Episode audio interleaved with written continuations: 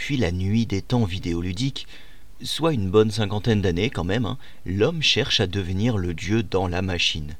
Pour cela, il se met aux commandes de jeux qui lui permettent d'influer sur son environnement via une multitude de paramètres. Depuis les premiers élevages de lapins que les élèves de collège des années 90 ont pu connaître sur MO5 en classe de technologie, jusqu'aux créations d'empires galactiques tout-puissants, les jeux de gestion empruntent les routes les plus diverses et éloignées pour nous offrir la sensation illusoire mais intense de contrôler un tant soit peu notre univers. Toujours dans le but de vous faire découvrir des expériences variées, nous allons aborder aujourd'hui quatre jeux aux ambiances bien distinctes. Nous débuterons avec la flibusterie de Port-Royal 4. Nous continuerons avec le monde agricole de Farm Tycoon avant d'enchaîner avec les salles enfumées d'Arcade Paradise pour terminer avec la science-fiction d'Orbit Industries. Beaucoup d'heures de jeu en perspective, alors il est temps de se mettre tout de suite au travail. C'est parti, jingle. Est-ce que tu... Est-ce que tu te souviens de moi?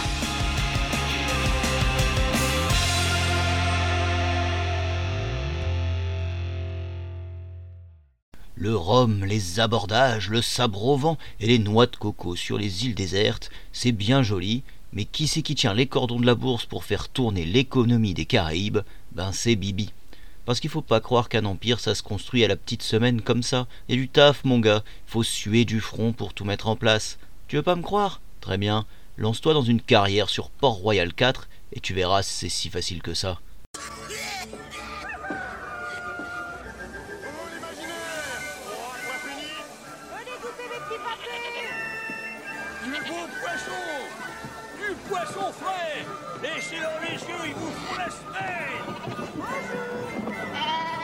Moira. Excusez-moi, il y, a une cabine téléphonique dans le coin? La licence Port-Royal des Allemands de Gaming Mind Studio nous revient aujourd'hui dans sa quatrième itération et celle-ci est disponible sur nos Nintendo Switch. Alors que les jeux de gestion sur Switch se comptent sur les doigts de la main, nous proposant de gérer différents parcs regroupant pêle-mêle des malades, des dinosaures, des dictateurs, des prisonniers ou encore une civilisation sur le devenir, la porte est plutôt grande ouverte pour Port-Royal 4. Il ne reste plus qu'à la franchir en restant sur ces deux pieds que sont le gameplay et le portage. Commençons par le gameplay. Port-Royal 4 se démarre avec un long didacticiel de deux heures, rien que ça. Ne pas faire ce prologue signifie simplement ne pas pouvoir jouer au jeu, tant les mécaniques mises en place par Gaming Mind Studio sont variées. Loin d'être passionnant, cette partie est comptée par un ancien loup de mer, rescapé de l'épisode 3 sans doute, qui nous offrira ses lumières sur les spécificités de cet opus. Et il y a du boulot pour le bougre. Mariant des phases de commerce, de construction et de guerre, il va nous falloir intégrer toutes ces informations sur un temps finalement assez court, malgré la durée relativement longue qui s'en dégage. La faute à une saturation de mécanique et de commandes à retenir au bout d'un temps certain. La seule récompense qui nous fait tenir jusqu'à la fin tient au beau bateau débloqué au bout du calvaire. Une fois reparti en mode campagne ou en construction libre, il faut nous réapproprier toutes ces informations et nous avons vraiment l'impression d'avoir perdu deux heures de temps de jeu. Mettre en place ce didacticiel en le couplant à la campagne aurait pu être plus agréable, didactique et surtout ludique. Après quelques nouvelles heures de jeu, la gestion de nos routes maritimes commence à se faire domestiquer. Nous gouvernons une île principale, pour l'améliorer il faudra des matériaux. Ceux-ci s'obtiennent dans les ports des îles voisines. Mais pour commercer avec ces îles, il nous faut acheter une licence de commerce, puis mettre en place une route que nos bateaux prendront automatiquement, vendant et achetant suivant des ordres définis à l'avance. Facile, non?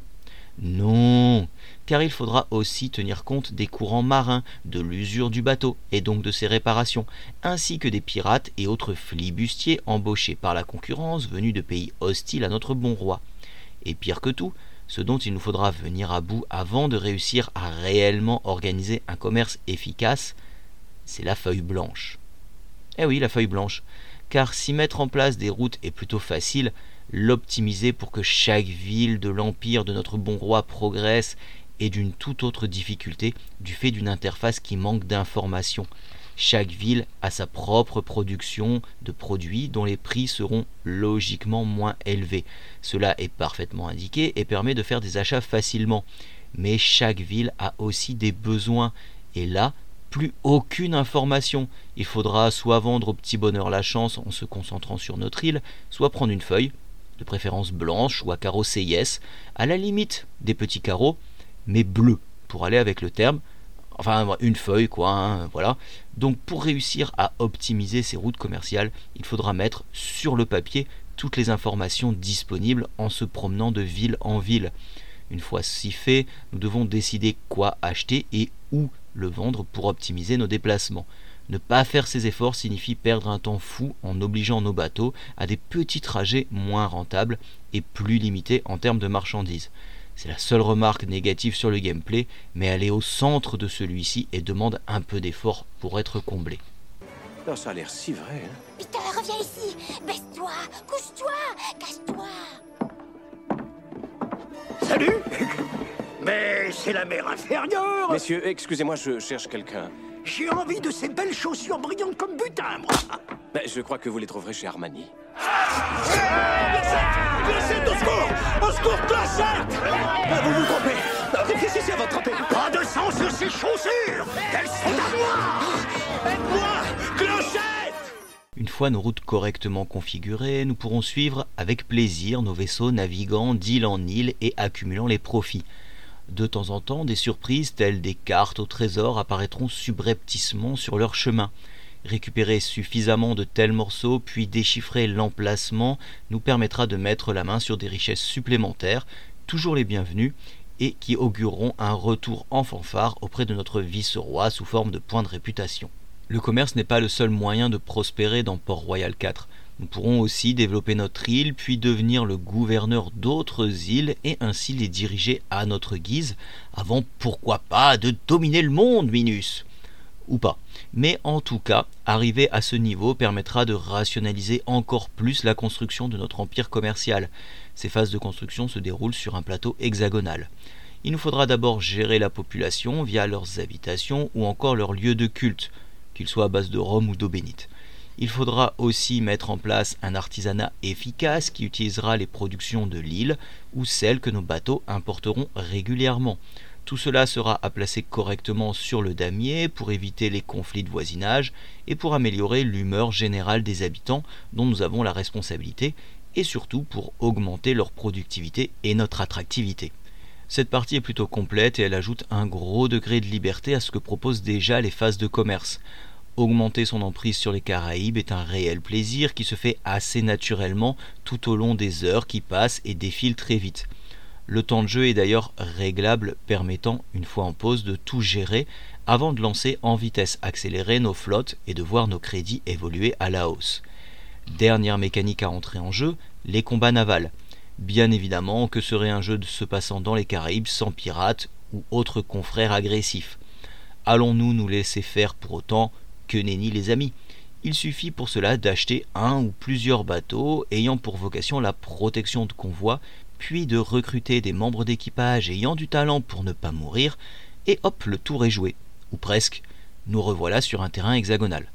Dans des affrontements au tour par tour que nous pouvons laisser en mode automatique ou dans lesquels nous intervenons, il nous faudra gérer notre position via une jauge de déplacement, puis faire feu sur l'ennemi. Nous aurons alors le choix entre nous attaquer à sa coque, à son équipage, ou même directement de l'aborder. L'abordage dépendra du nombre de matelots dont chacun dispose, ainsi que d'un facteur chance. Plus risqué, il rapporte davantage en termes de marchandises. Les combats sont agréables et tactiques. En fonction de notre niveau, nous pourrons débloquer des compétences supplémentaires pour nous permettre de recharger une fois durant notre tour, ou pour réparer notre coque, ou encore envoyer un mur de fumée protecteur. Ces combats apportent des moments de détente ou de tension, c'est selon, qui changent agréablement des phases de gestion ou de construction. Elles complètent à merveille le reste du gameplay. Si tu insistes pour voir Crochet et si tu veux y arriver vivant, fais exactement ce que je te dis, Peter. Ton bras gauche est mort et pont inerte à ton côté. Appuie-toi sur la béquille. Pied gauche vers l'intérieur. Penche ta tête et regarde méchamment de ton bon oeil. Maintenant, tords la bouche et bave. Et maintenant, grogne. Grogne. Comment ça va? Pas mal, et toi? Pas mal Tant mieux Si Port-Royal 4, sans être le parfait jeu de gestion, coche tout de même de nombreuses cases qui raviront les amateurs du genre, la question de son arrivée sur nos Nintendo Switch est une toute autre histoire. Plusieurs points viennent ternir notre expérience. Parlons d'abord de la maniabilité. Celle-ci semble penser pour le jeu à la souris et la navigation au pad est vraiment pénible car trop imprécise. L'ajout de contrôle pensé pour les gyroscopes inclus dans les Joy-Con aurait pu permettre d'assouplir ces déplacements et mettre en place une visée bien plus efficace. Là, réussir à sélectionner une ville pour en avoir un compte-rendu est pénible, alors que c'est un acte que nous aurons à effectuer des dizaines de fois pour mettre en place la moindre route commerciale. En mode nomade, rien n'a été pensé pour nous aider dans ces contrôles. À peine pouvons-nous déplacer l'écran en tactile, mais toujours sans aucune précision. En aucun cas la sélection d'un quelconque élément affiché à l'écran n'est possible. Le gameplay est le même qu'en mode docké, toujours aussi rigide et peu précis. Toujours dans les écueils de ce portage, nous devons aborder douloureusement la partie graphique. Si de loin la carte affichée est claire, lisible et agréable à l'œil, zoomer sur celle-ci pour développer nos villes ou voir nos bateaux combattre est très pénible pour nos rétines sensibles. Nous nous déplaçons alors dans des décors sombres et si peu détaillés qu'il en devient difficile de trouver un équivalent à travers des âges pourtant éloignés. De plus, de petits frises viennent de temps en temps faire une petite apparition pour nous montrer à quel point ce portage semble avoir été fait à la va-vite sans avoir tenu compte des spécificités et des limitations techniques sans doute aussi de nos Switch. En conclusion, Port Royal 4 est sans doute un très bon jeu, plein de bonnes idées de gameplay, certes pas exempt de défauts, mais il reste globalement un jeu sur lequel les amateurs de gestion pourraient passer beaucoup de bon temps si le portage sur nos Nintendo Switch n'avait pas été autant réalisé à la truelle. Ces graphismes d'un autre âge et surtout ces contrôles qui ne viennent jamais tenir compte des capacités de nos Switch ternissent grandement notre expérience.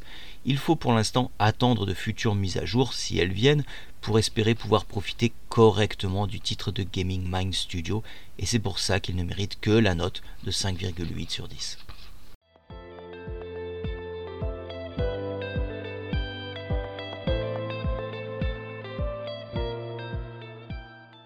Le monde agricole continue de nous attirer mystérieusement. Depuis une tendre enfance passée à s'extasier devant les fameuses déjections ovines, jusqu'à la peur bleue engendrée par une oie patibulaire mais presque, nous sommes irrémédiablement attirés, peu importe notre âge, vers ces lieux.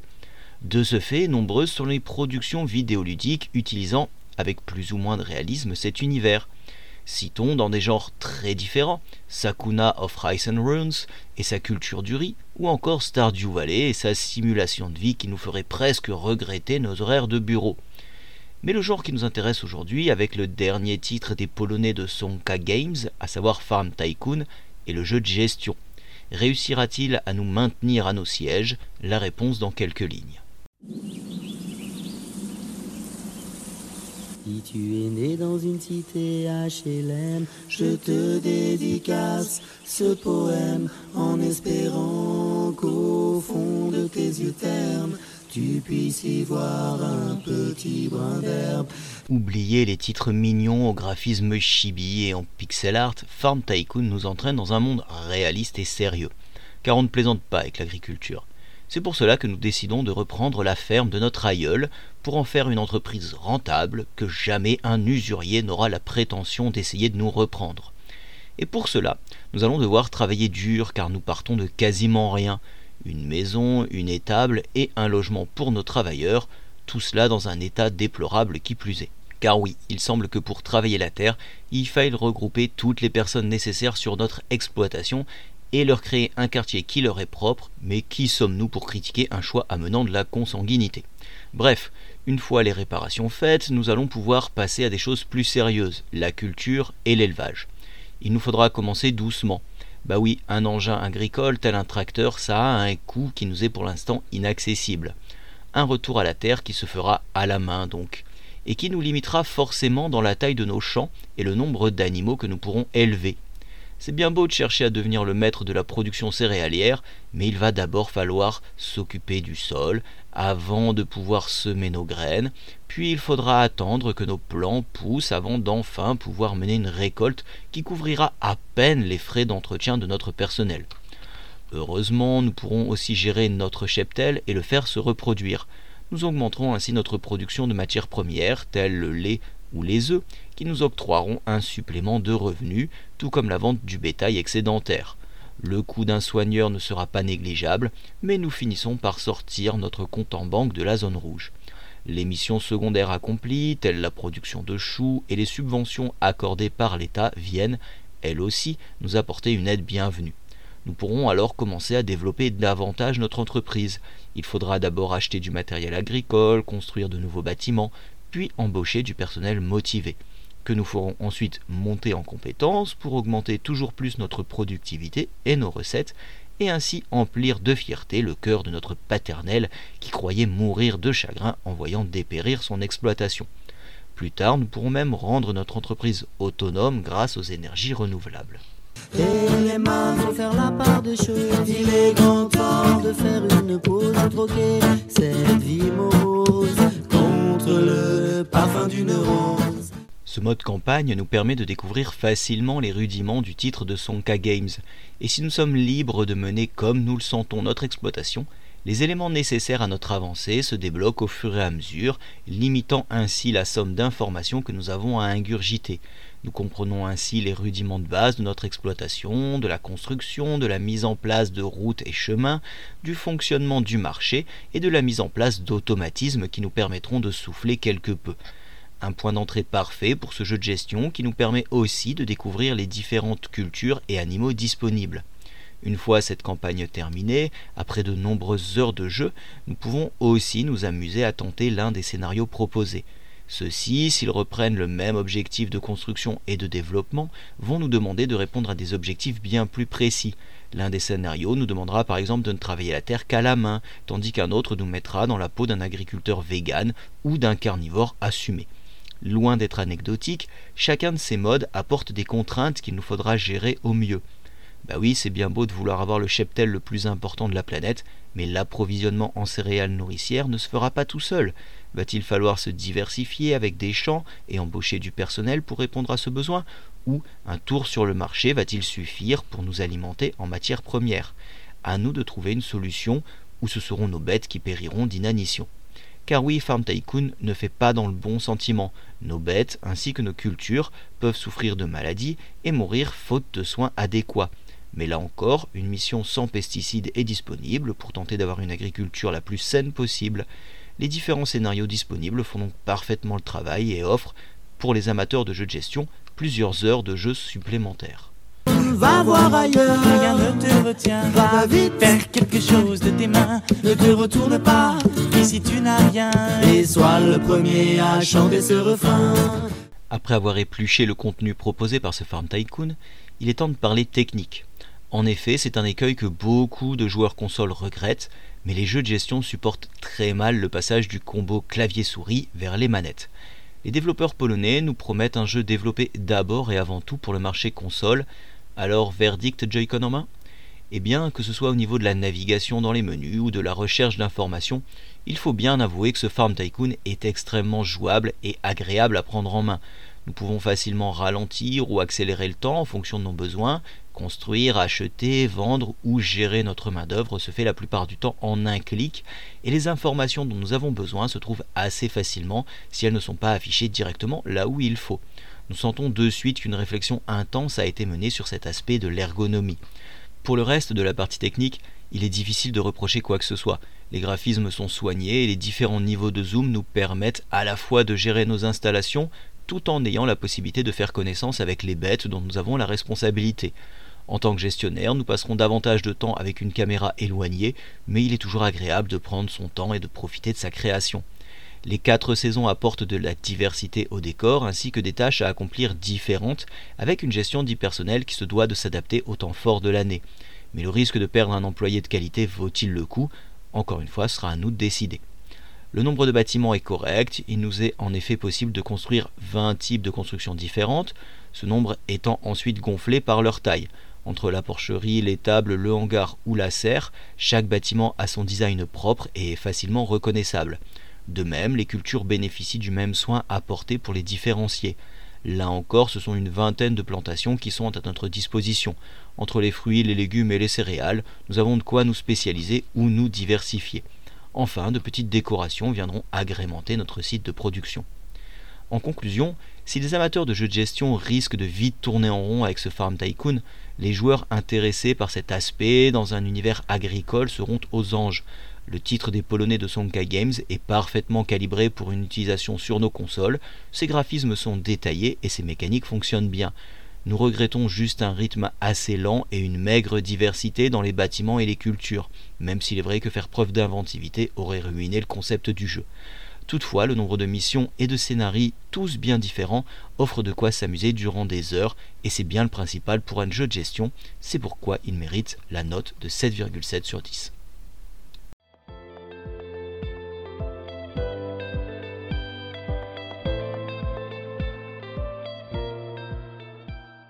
Arcade Paradise. En voilà un nom qui sonne bien et qui rappelle les grandes heures de salles dédiées à notre loisir préféré, situé en plein milieu des centres-villes et empli d'une aura de magie qui ne pourra jamais disparaître. Eh bien, le titre de Nosebleed Productions va justement chercher à nous mettre aux commandes d'une telle salle. De ses débuts balbutiants jusqu'à son apogée, nous allons devoir gérer notre temple vidéoludique. Ce pitch de départ est-il suffisant pour faire de ce jeu un must-have de nos Nintendo Switch de mieux en mieux pourvus en jeu de gestion? C'est ce que nous allons voir de suite. Ralph, Ralph, on te comprend. Mais on ne peut pas changer qui on est. Et plus vite tu l'accepteras, plus vite ton jeu et ta vie s'en trouveront améliorés. Eh, un jeu à la fois, Ralph. Clôturons avec l'affirmation du méchant. D'accord. Je suis méchant, et ça c'est bien. Je ne serai jamais gentil, et ça c'est pas si mal. Je voudrais être personne autre que moi. Tout commence dans la ville de Greenstone et dans la peau d'Ashley. La ville semble bien mal en point d'un point de vue économique, et Ashley n'est autre que le fils d'un magnat du commerce. Malheureusement, il semble bien que les études d'économie voulues par le papa ne soient pas au goût de celui-ci, puisqu'il les a abandonnées en plein cours d'année, devenant ainsi le rejeton rejeté.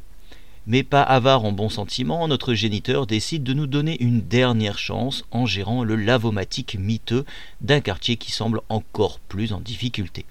Cette chance consistera donc pour nous à mettre le linge dans les machines à laver, puis des suspensionnées machines vers les sèche-linges avant de pouvoir les rendre à nos clients. Mais pas que. En effet, nous devrons aussi ramasser les ordures laissées par nos clients, enlever les chewing-gums collés un peu partout et, comble du bonheur, déboucher les toilettes. Bref, une vie de plaisir nous attend et nous n'avons pas vraiment le choix. Jusqu'au moment où un miracle se produit.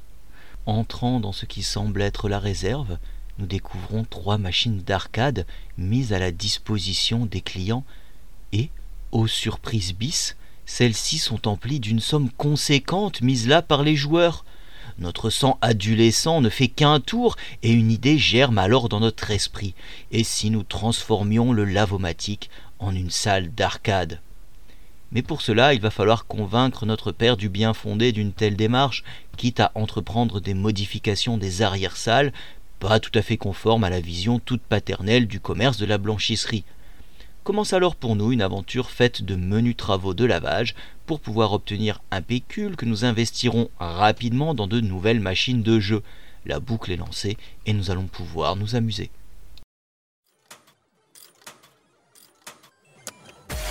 Sur une planète qui n'a pas de nom, une expérience ultra secrète a horriblement mal tourné.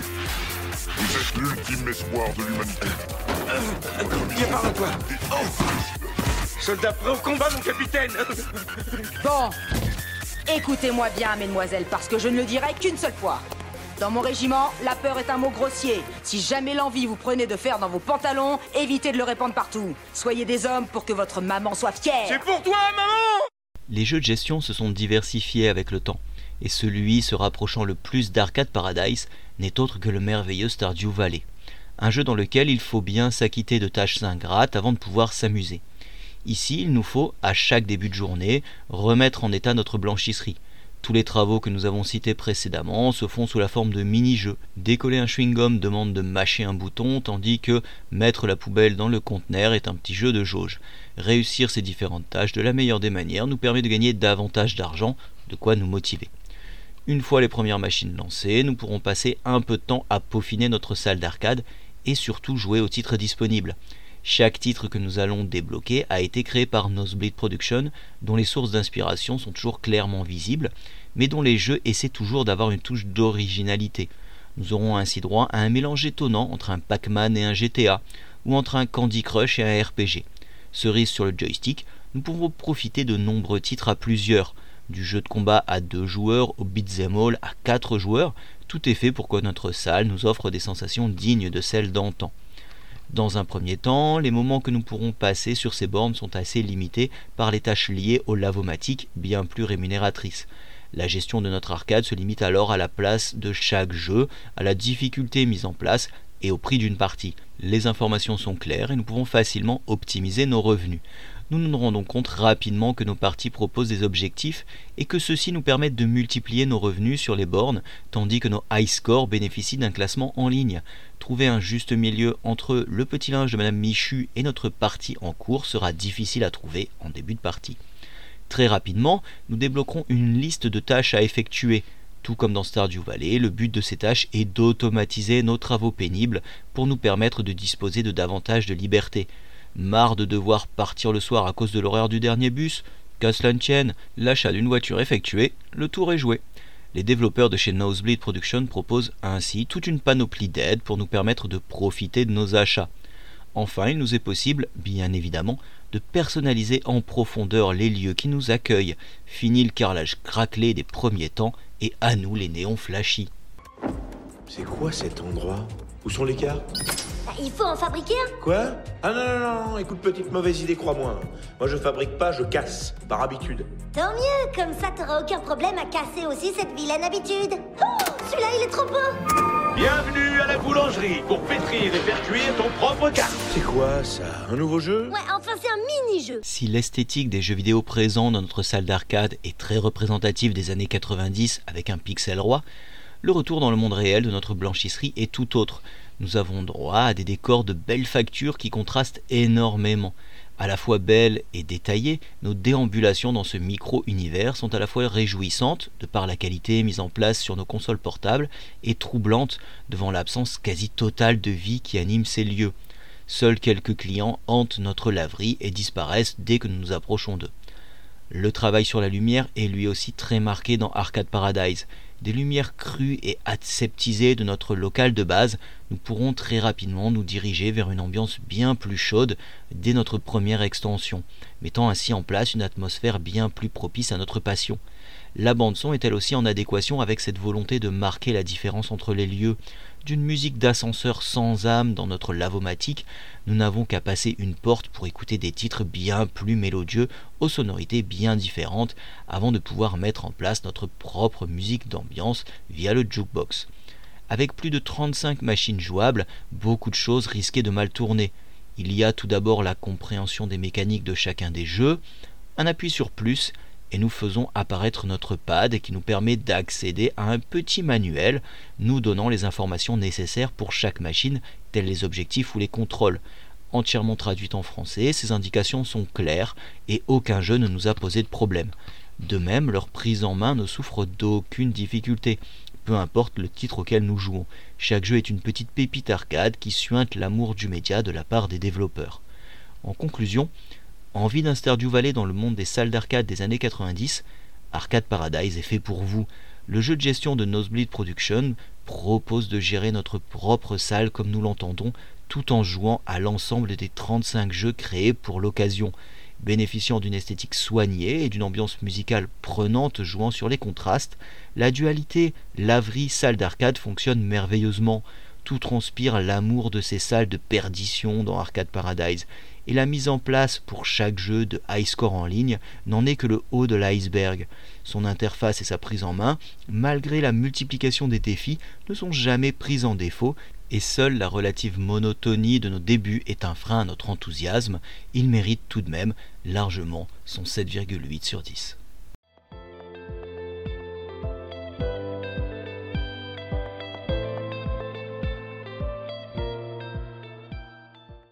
Les paroles signées David Bowie dans son extraordinaire Space Oddity doivent forcément tourner en boucle dans les locaux du studio allemand Lab 132.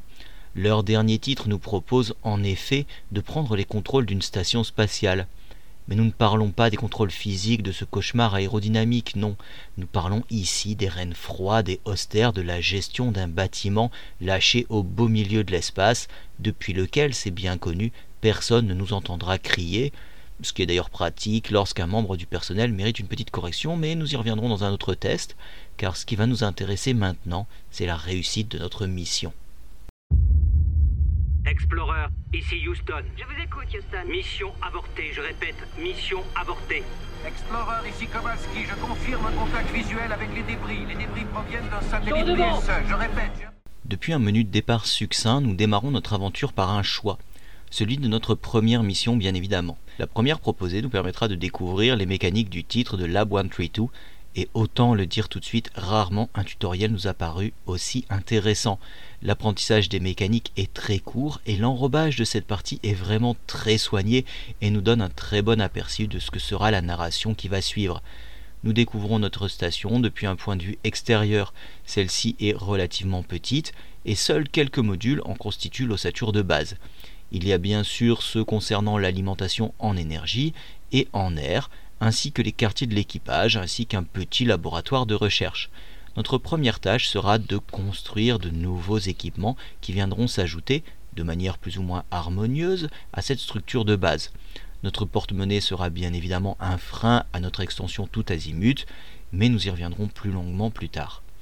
Car une fois ces installations reliées physiquement aux autres modules, il nous faut gérer leur alimentation en différents éléments, nous ouvrons alors un nouvel onglet qui nous propose une vue schématique des échanges qui se font dans notre station. Commence alors une nouvelle tâche, celle de relier tous ces éléments de manière à optimiser leur rendement.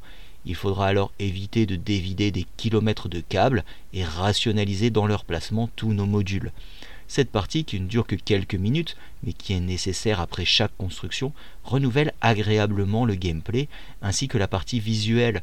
Fini l'infini glacé de l'espace, se présente à nous la beauté d'une vue schématique. S'il est facile de trouver de la beauté dans la symétrie de la construction d'une station spatiale, il est tout aussi aisé de la voir dans celle d'un schéma aux multiples interfaces et routes. Réussir à tout placer est un réel plaisir dont dépendra aussi la réussite de notre mission via le rendement de notre vaisseau. Une fois nos nouveaux modules construits et reliés, nous allons pouvoir passer à la dernière partie de notre travail de gestionnaire, gagner du pognon. Et là, nous oublions complètement l'aspect gracieux et esthétique des deux précédentes parties. La finance, ce n'est pas pour les rigolos. Nous dérivons donc dans un monde fait de tableaux. Ceux-ci nous présentent différents objectifs. Pour être réalisés, il faut déjà que les modules nécessaires soient construits et fonctionnels sur notre station. Si c'est le cas, trois types de récompenses s'offrent à nous. Il y a tout d'abord, nerf de la guerre oblige, les contrats qui nous permettront de gagner de l'argent. Il y a ensuite les recherches débloquant de nouvelles technologies, car oui, nous avons été envoyés dans l'espace un peu à l'arrache visiblement. Et pour finir, les missions qui nous feront progresser de plus en plus loin dans un scénario respirant l'amour de la hard SF et les thèmes chers à des auteurs tels Liu Sixin ou Alastair Reynolds. Houston, ici Explorer, répondez. Je demande un retour anticipé vers la soute. Explorer, vous recevez Explorer, autorisation de récupérer le Dr Stone Affirmative, Kowalski. Houston, ici Explorer, répondez. Ok. On a perdu. Les mécaniques de jeu d'Orbit Point Industries sont donc très complètes et elles nous garantissent des heures de jeu durant lesquelles la gestion de notre station sera faite d'études des chiffres disponibles, d'analyse des besoins pour la réalisation des contrats les plus rentables et de réfrénement pour ne pas dilapider toute notre petite monnaie dans la construction d'une station que nous ne pourrions entretenir. Car ça coûte bonbon un engin de cette taille. Chaque construction que nous ajoutons a un coût de construction, mais elle a surtout un coût en entretien. L'unité de temps, nommée ici le TIC, rythmera fortement notre façon d'avancer. Les données disponibles sous forme de graphiques ou de tableaux sont vraiment très claires et nous ne naviguons jamais à vue. En étant sérieux, consciencieux et patient, il est difficile de faire n'importe quoi dans le titre des Allemands de Lab 132. Heureusement, pour apporter un peu de variété et de tension, des événements impromptus viendront perturber la marche de notre vaisseau. Que ce soit les menaces de piratage ou des infections microbiennes, nos ressources peuvent énormément souffrir de ces aléas. Il faudra donc jongler rapidement entre les différentes informations, entre l'utilisation des ressources et le besoin d'en apporter de nouvelles, au risque de surcharger notre coût en entretien et la gestion de notre équipage et des missions. Nous sommes toujours sous tension. Si cette tension est bien présente, elle est en adéquation avec un rythme de jeu soumis à la réalisation des contrats. Ceux-ci ont une composante temps qui est loin d'être négligeable et nous devons toujours être à l'affût de leur développement pour éviter de perdre des tics si coûteux en entretien. C'est d'ailleurs là que nous allons commencer à devoir mettre de l'eau dans le vin de ce Orbit Point Industries pourtant si gouléant. Astronaute hors structure, le docteur Stone est hors structure. Docteur Stone, détachez-vous. Détachez-vous. Si vous ne vous détachez pas, le bras va vous emporter trop loin. Écoutez ma voix. Concentrez-vous. Je ne vous localise plus. Je ne vous vois plus. Détachez-vous. J'essaie. J'essaie.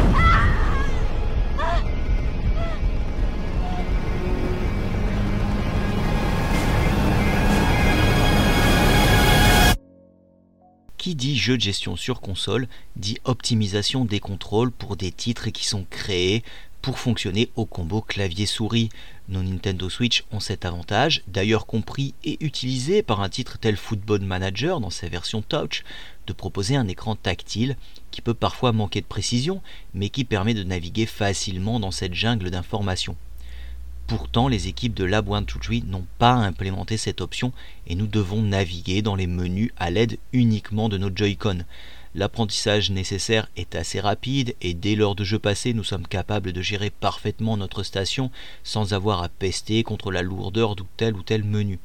Nos constructions se font sans sourciller, le choix du module sur lequel ajouter un élément dépend du stick gauche tandis que la caméra se gère au stick droit. Un appui prolongé sur ZL nous propose de gérer le niveau de zoom, que nous soyons en construction ou en schéma, c'est toujours pratique. Ce même menu nous permet d'accéder ou de stopper le temps. Là encore, c'est basique, mais tellement essentiel et à portée de main que nous devons saluer la présence de cette capacité. Sauf que tout cela n'est pas disponible lorsque nous sommes face à nos tableaux et graphiques. En effet, connaître l'état de notre vaisseau en termes de production, de besoins, de contrats, bref, de tout ce qui nous demande de parfois augmenter la vitesse du temps pour obtenir en temps humain plus rapidement la réalisation d'une mission, nous emmène dans un menu dans lequel la touche ZL est inopérante. Est-ce un bug? Sans doute car les icônes sont eux bien présents en bas de notre écran. Nous espérons que cela soit corrigé pour nous éviter des déplacements dans le menu inutiles. De même, des petits problèmes sous forme de clignotement graphique sont à noter dans les tableaux de mission. L'autre point négatif concerne le manque d'avertissement lorsque notre vaisseau souffre de pénurie dans l'une des ressources nécessaires. Aucun voyant ne vient nous prévenir sur notre écran. Terminons avec ce tour des doléances pour préciser que si le jeu est parfaitement jouable aussi bien en docké qu'en nomade, dans cette dernière configuration, la taille des textes est vraiment très petite et il nous faut approcher l'écran de notre nez pour profiter de la prose des développeurs. Pour le reste, la réalisation est à la hauteur, les graphismes des différentes phases sont agréables et la modélisation de l'espace entourant notre station spatiale est un réel plaisir, avec des planètes ayant leur propre cycle de rotation et un fond stellaire empli d'objets cosmiques. La musique, quant à elle, mise tout sur la détente en proposant des sonorités douces qui accompagnent parfaitement nos réflexions. Un narrateur, dont nous pouvons choisir le sexe, est aussi présent pour nous prévenir des avancées essentielles de nos missions. En conclusion, les jeux de gestion de qualité adaptés à nos consoles sont bien trop rares. C'est pour cela que Orbit Point Industries a de sérieux atouts à faire valoir pour trouver sa place dans nos ludothèques. Proposant un gameplay complet, fait de trois phases différentes, chacune proposant un aspect graphique bien différent et de qualité, titre des Allemands de Lab 132 réussit là où tant d'autres échouent, nous scotcher durablement à notre écran entièrement traduit en français, nous regrettons juste que la taille des textes en mode nomade soit trop petite. S'il lui manque la prise en charge de l'écran tactile pour faciliter nos déplacements dans son interface, sa prise en main est toutefois très facile, offrant ainsi de nombreuses heures de jeu durant lesquelles nous pourrons, tout en suivant une narration intéressante, faire prospérer et grandir notre station spatiale. C'est pourquoi nous lui donnons la note de 7,9 sur 10.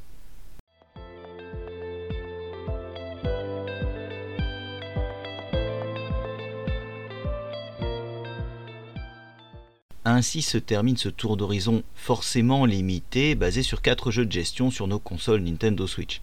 Ce qui est toujours étonnant, c'est de voir que malgré le temps qui passe, ce genre de jeu réussit toujours à nous maintenir accrochés à nos sièges, et cela dans des univers très différents.